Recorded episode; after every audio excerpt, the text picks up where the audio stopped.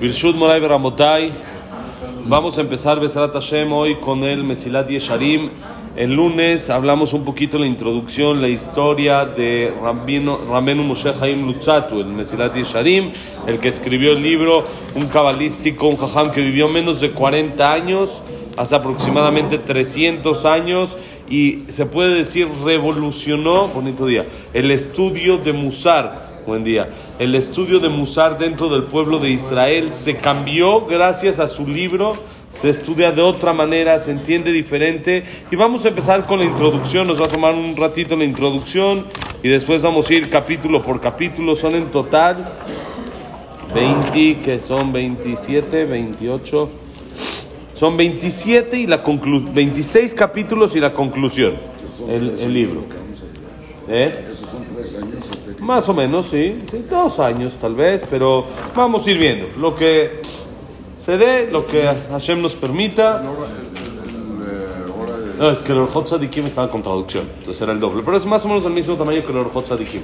En esta misma eh, imprenta, en este formato, hay también Orjot Sadikim. Y es más, más o menos del mismito tamaño. Entonces es, es más, más, o menos como el Orjot Sadikim. Entonces dice la introducción así. Dice, Amara Mejaber. החיבור הזה לא חיברתיו ללמד לבני אדם את אשר לא ידעו, אלא להזכירם את הידוע להם כבר ומפורסם אצלם פרסום גדול. כי לא תמצא ברוב דבריי אלא דברים שרוב בני אדם יודעים אותם ולא מסתפקים בהם כלל, אלא שכפי רוב פרסומם וכנגד מה שאמיתתם גלויה לכל, ככה אלה מהם מצוי מאוד והשכחה רבה. על כן, אין התועלת הנקלט מזה הספר יוצא מן הקריאה בו פעם אחת, כי כבר אפשר שלא יימצא הקורא בשכלו חידושים אחר קריאתו שלא היו בו לפני קריאתו למעט, אבל התועלת יוצא מן החזרה עליו התמדה, כי יזכרו לו הדברים האלה הנשכחים מבני אדם בטבע וישים מליבו חובתו אשר הוא מתעל, מתעלם ממנה. Increíble. Dice el Mesilat Yesharim, Amar Mejaber, dijo el autor. Dijo el autor, dice Rabenu Moshe Haim Lutzato, como mencionamos un poquito el lunes, este libro, dice el Jajam, no lo hice para enseñarle a la gente las cosas que no saben. No vas a encontrar en mi libro grandes novedades. No pienses que vas a encontrar aquí novedades enormes, sino vine a recordarles lo que ya saben y a enfatizar lo que ya es muy famoso y conocido en, en el mundo. Pirsum Gadol, que es algo muy famoso, muy conocido, que veamos, todo lo que vamos a estudiar eran los modales básicos de un ser humano en aquella época. No de un yudí, no de una persona muy intelectual o muy importante o muy decente, sino normal. Esto lo que vamos a estudiar era lo básico, dice el Mesilat Yesharim, lo que cualquier persona hace como cualquier persona se comporta. Lo sencillo, lo básico, así como mencionamos el lunes, toda persona sabe que hay que pedir las cosas, las cosas por favor y agradecer después de que nos las dieron. También lo que voy a enseñar es así de sencillo, así de básico. ¿sí? Dice, ya que no vas a encontrar en el libro, en la mayoría del libro, por supuesto, sí hay cosas que no son así, pero la mayoría del libro son cosas que la mayoría de la gente la saben y ni siquiera dudan de eso. Es, es, algo que no hay, no hay discusión. Hay discusión entre alguna persona si es bueno decir por favor y gracias, o ya es parte de los modales clásicos y seguro que todo el mundo está de acuerdo con eso. Hay alguien que está en contra, este el de Corea, que es duro, que es fuerte. No, él dice que no hay que decir por favor y gracias, o también él está de acuerdo. No sé qué diga, pero... Pero dice que hay que decir, ¿estamos de acuerdo? Y él piensa, él cree que sí hay que decir.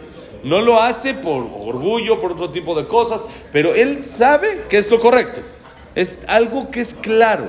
Dice así, nada más, que por ser tan famoso y por ser tan básico y tan clásico y ser tan, tan, eh, tan, tan eh, público, tan fácil, tan seguro que así es, así de seguro es que el olvido es muy común que es muy fácil que a la persona se le vaya a hacer estas cosas. Si uno no educa a sus hijos desde chiquititos, por favor y gracias, Entonces se les va, se les olvida. ¿Cuánto le tenemos que decir a un niño?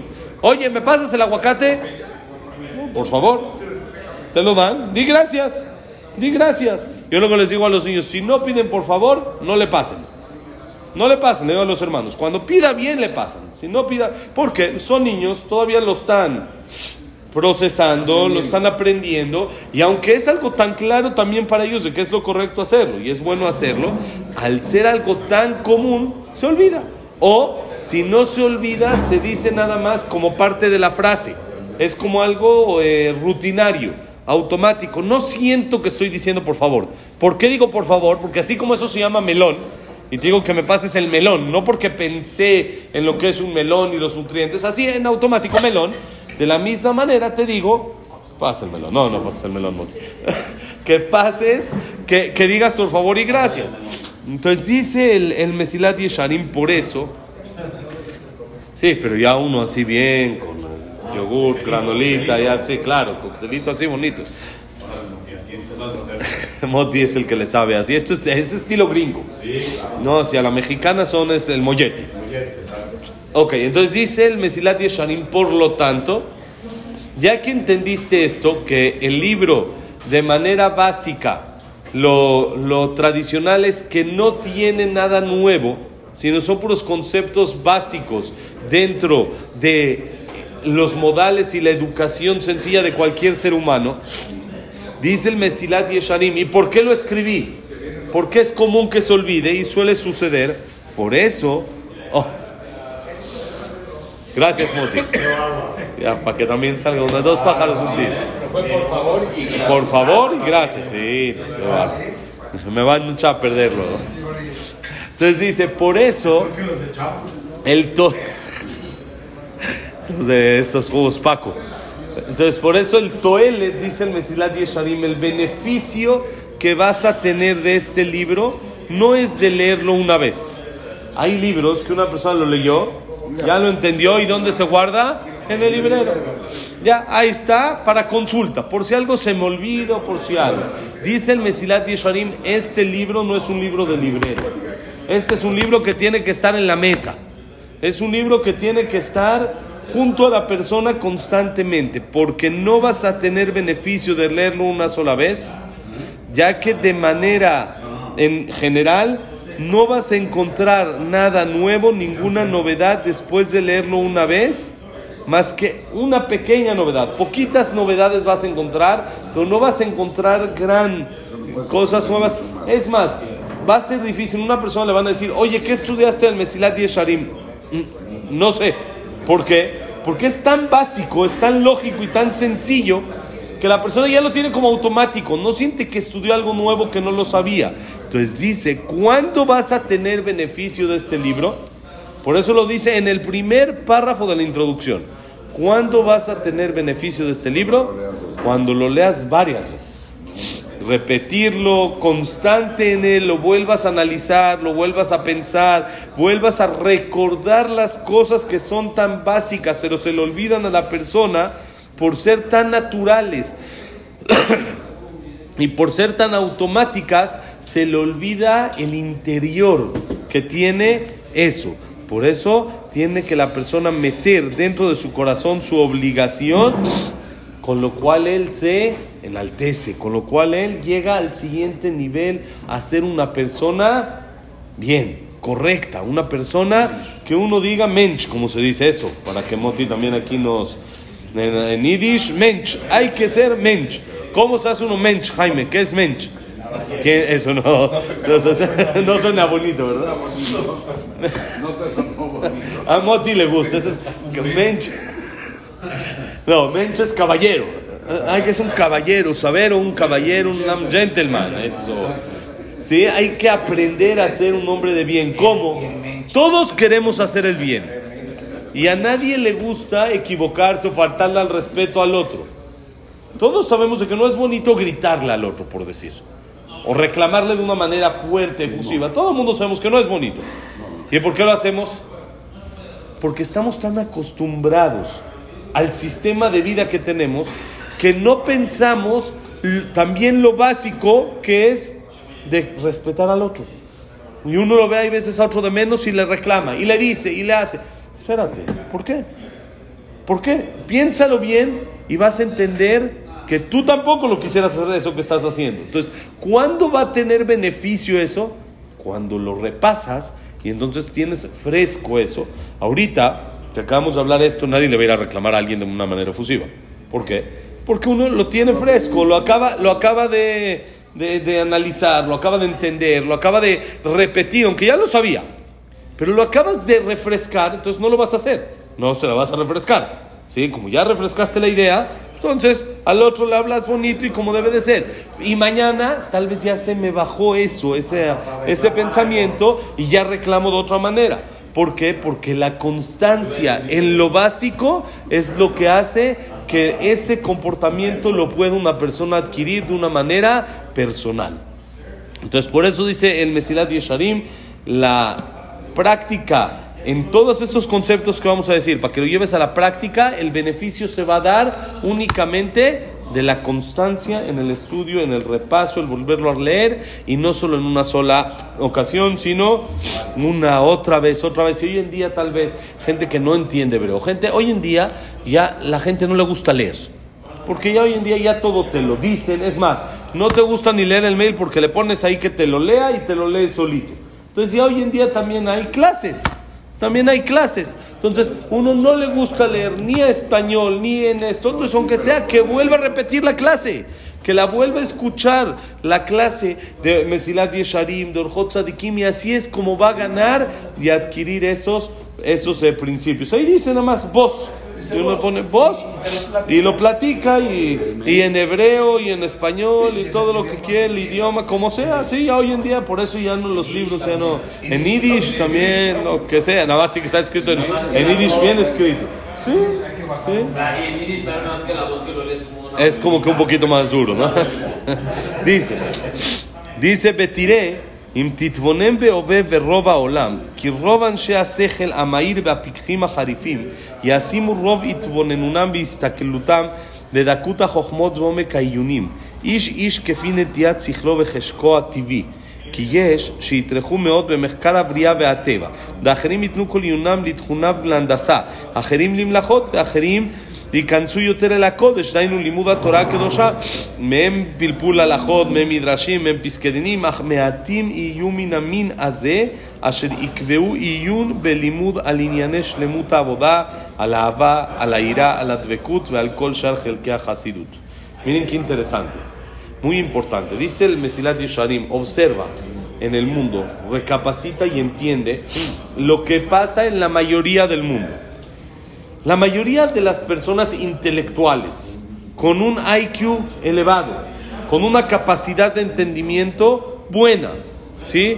De promedio para arriba, gente rápida en entendimiento, gente filosa se le llama, gente así muy, muy inteligente, muy así. ¿En qué es en lo que piensan? Afrit, eso. ¿En qué, es, ¿En qué es en lo que invierten todo su IQ? ¿En qué, qué es lo que más piensan? Entonces depende cada quien lo que le gusta, ¿no? La mayoría se inclina más hacia lo que más le llama la atención, cada uno según su naturaleza. Por ejemplo, hay unos que les gusta mucho analizar la naturaleza misma, la creación, los árboles, el aire, el mar, el de este, la naturaleza. Hay gente que le apasiona la naturaleza y le encanta. Y cómo son estas cascadas y esto y los astros y la luna y les encanta todo lo que es de naturaleza. Y ahí le invierten muchísimo para saber cómo puedo llegar a lo más profundo del mar para encontrar creaciones, cómo puedo analizar cómo se hizo esta cascada, esta montaña impresionante, cómo puedo subir a ella y se dedican a pensar de manera profunda en la naturaleza. Dice, hay otros que todo su pensamiento es, por ejemplo, en construcción. Les gusta mucho lo que es eso, arquitectos, ingenieros, les gusta, piensan, oye, uno dice y ve ahí todas las cuentas y matemáticas y dice, ya salí de la escuela, ya párale con esto, ya. No, veíamos álgebra y esto y dices, ya, ya, por favor, ya no. Y una persona que se dedica a construir, le encantan las cuentas. sí, sí le gusta, por supuesto. Sí, no nomás lo hace por negocio, sino le gusta. Entonces le gustan las matemáticas. No sé si una vez les platiqué a una persona que construye, que estudia conmigo, que una vez estudiamos, hay un, vale mucho la pena. Hay una Gemara, el último capítulo de Baba Metzia, que es, se llama Bait Bealia, la casa y el segundo piso. Antes no había edificios de 100 pisos, sí había dos, tres pisos, no era. Y ahí la Gemara habla qué pasa cuando, por ejemplo, una casa se cae y ahora hay piedras. ¿A quién le pertenecen las piedras? Al de la casa y al del segundo piso. ¿Cómo saber cuáles son de cada quien? Entonces todo depende de cómo se construyó. Y ahí así lo estudié con este señor y escribía ahí cuentas y así ahí al lado en su Gemara ponía ahí de esto y álgebra y esto. Y le decía, oye, ya acabó la universidad, ya, acá es la clase de Torah.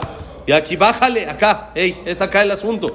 Ya déjalas. Dice, no, estoy, es que esa es la Gemara ponía el pi, ponía y hacía cuentas y esto, y me dijo después de dos hojas de Gemara, son dos hojas, es chiquito, no es, no es mucho, es el último capítulo de Baba Metzia, me dijo, lástima de tantos años de mi carrera, todo está en dos hojas. Dijo, toda mi carrera está en dos hojas de Gemara, toda la carrera está en dos hojas de Gemara. Dice, todo, todo está. Pero no nomás los años de carrera, las veladas, desveladas. Sí, todos los exámenes, romperse la cabeza y eso, todo eso está en la Gemara, es increíble. La Gemara tiene todo, todo, todo. Y luego, así ahí, Jaime, así ahí sus fórmulas eso. Yo, yo le decía, ya pon atención, estamos estudiando, ya, ya acabó ahorita la carrera, ya acabó. Dice, no, es la Gemara, lo que estoy poniendo las fórmulas son la Gemara. Nada más que la Gemara no lo dice en forma de fórmulas, no dice de forma directa, ni dice cómo sacar la cuenta y cómo hacer, y listo. Todo está en la Gemara. Hay gente que le encantan las cuentas, le encantan las matemáticas, y entonces, ¿en qué eh, invierte más su capacidad mental? En eso. Cada quien según lo que le gusta. Hay gente que le gusta la naturaleza, otros en otro tipo de trabajos, cómo invertir, cómo hacer negocios. Cada persona según su mente es como piensa. Hay otros que les gusta medicina. Entonces, dentro de la naturaleza se dedican a estudiar el cuerpo. Hay otros la sangre. Cada uno según lo que le gusta. Hay no sé cuántos miles de montones de eh, subcarreras en la, en la medicina. En un doctor hay doctor de esto, doctor del otro, doctor del otro, doctor general y hay especi- especialidades, ¿sí? Que se especializa en tal punto y eso lo estudia a fondo. ¿Por qué? ¿Por qué estudias eso? Porque es lo que me gusta. Es lo que me... O el dentista tiene que estudiar el diente así chiquitito y todo lo que hay adentro. ¿Sí? Es lo que deja, ¿no? Pero si a uno no le gusta, es muy difícil que, que la haga bien. Normalmente el doctor le gusta eso. El cardiólogo le encanta el corazón, le dice esto. Una vez un jajam le preguntó a un cardiólogo, muy, muy profesional, le dijo, "Sa- pero no el humano, le dijo, Tú que estudiaste tanto el corazón y sabes tanto, dime, ¿qué le cambiarías al corazón? Hoy en día con toda la tecnología que hay, el corazón está perfecto. Se hizo perfecto, no hay nada que moverle, nada que modificarle, nada, increíble. Hay gente que se dedica a eso, a estudiar. Dice otros, mundo hecho del material que sea que dure 80 años seguidos. eso, no existe nada, nada. Y, y con funcionamiento permanente. Perfecto. Sin parar, 24 Siempre y cuando la persona no lo echa a perder. Hay veces que lo echamos a perder, pero sí. Pero igual funciona. Pero funciona, Baruch. Hashem. Y se, y se le da mantenimiento. Un mantenimiento, ajuste, balanceo, ya. Ajuste y balanceo y seguimos adelante. Ahora, hay otro tipo de personas que se dedican un poquito más a lo que se llama Kodesh. Y su mente la usan más para estudio de Torah. Pero dentro del estudio de Torah, también hay varias, llamémosle áreas. También hay varios. Hay, hay gente que le encanta la Gemara. Y uno estudia Gemara y piensa y la pregunta y la respuesta y la contradicción y este discute con este y le encanta todo eso y su mente está hecha para eso. Hay otros que les encanta la alhaja. Hay que saber lo que hacer, esto se hace así, la regla es esta, las eh, variantes son A, B, C, organiza todo en la cabeza, lo memoriza, esto y así se aprende la alhaja. Y hay gente que le gustan los midrashim, la perashá de la semana, con forma igual, pero todo con forma, de forma profunda, con preguntas, con respuesta. Y dice el Mesilat Yesharim, pero pocos son La gente que se dedica a analizar qué es lo correcto en mi forma de hacer en la vida, en mi comportamiento en la vida.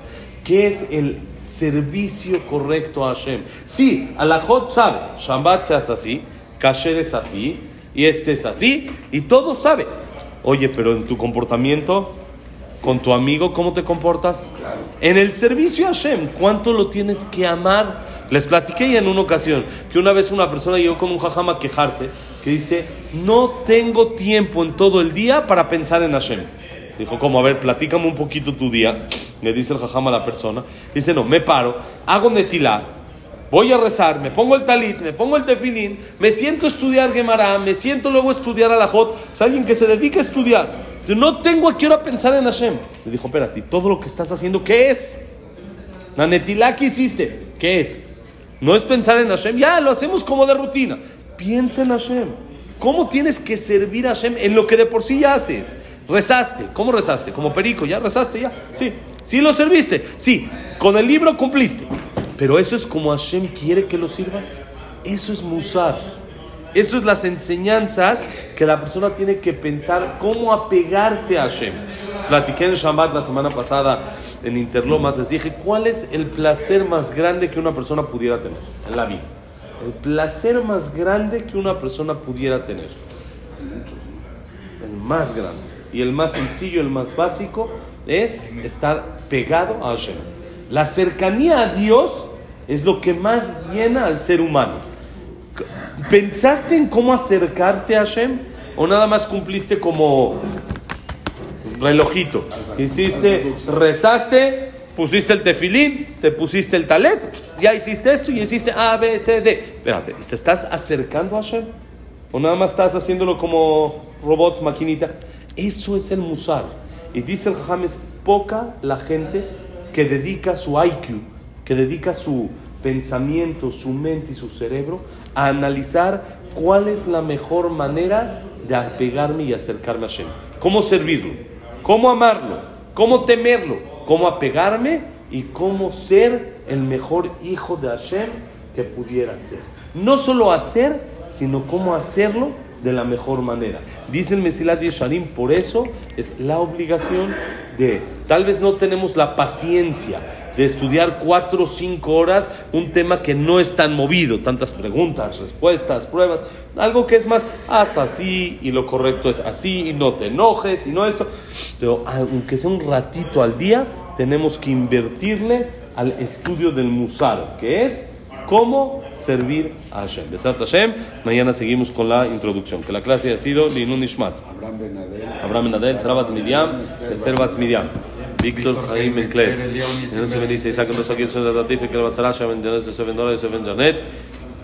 ¿Ya? Jaime. Eliabo en Ben Victoria. Frida Bat Miriam. Linda Rachel Bat Rosa. Eliao Ben Bay. Eduardo Ben Bay. Yitzhak Abraham Ben Susana Simcha. eh, Daniela Sara Bat Sofi. David Ben Marí. eh, Jack Ben Selja. Sila Bat Salja. ¿Quién? Saca el de su Ya. Eh, saca una mensual ya. Este, eh, de Freddy es Estel Bat Mili Malka. ¿Estamos? Bueno. Eh, Jack Ben Serhan Sila Bat Salja, creo que ya dijimos. Sí, para Refuah Shelema. Moshe Ben Rosa. No, de la con Israel Rachel. Yosef Ben Mazal. Sofía Bat Frida. Sofía Bat Jessica.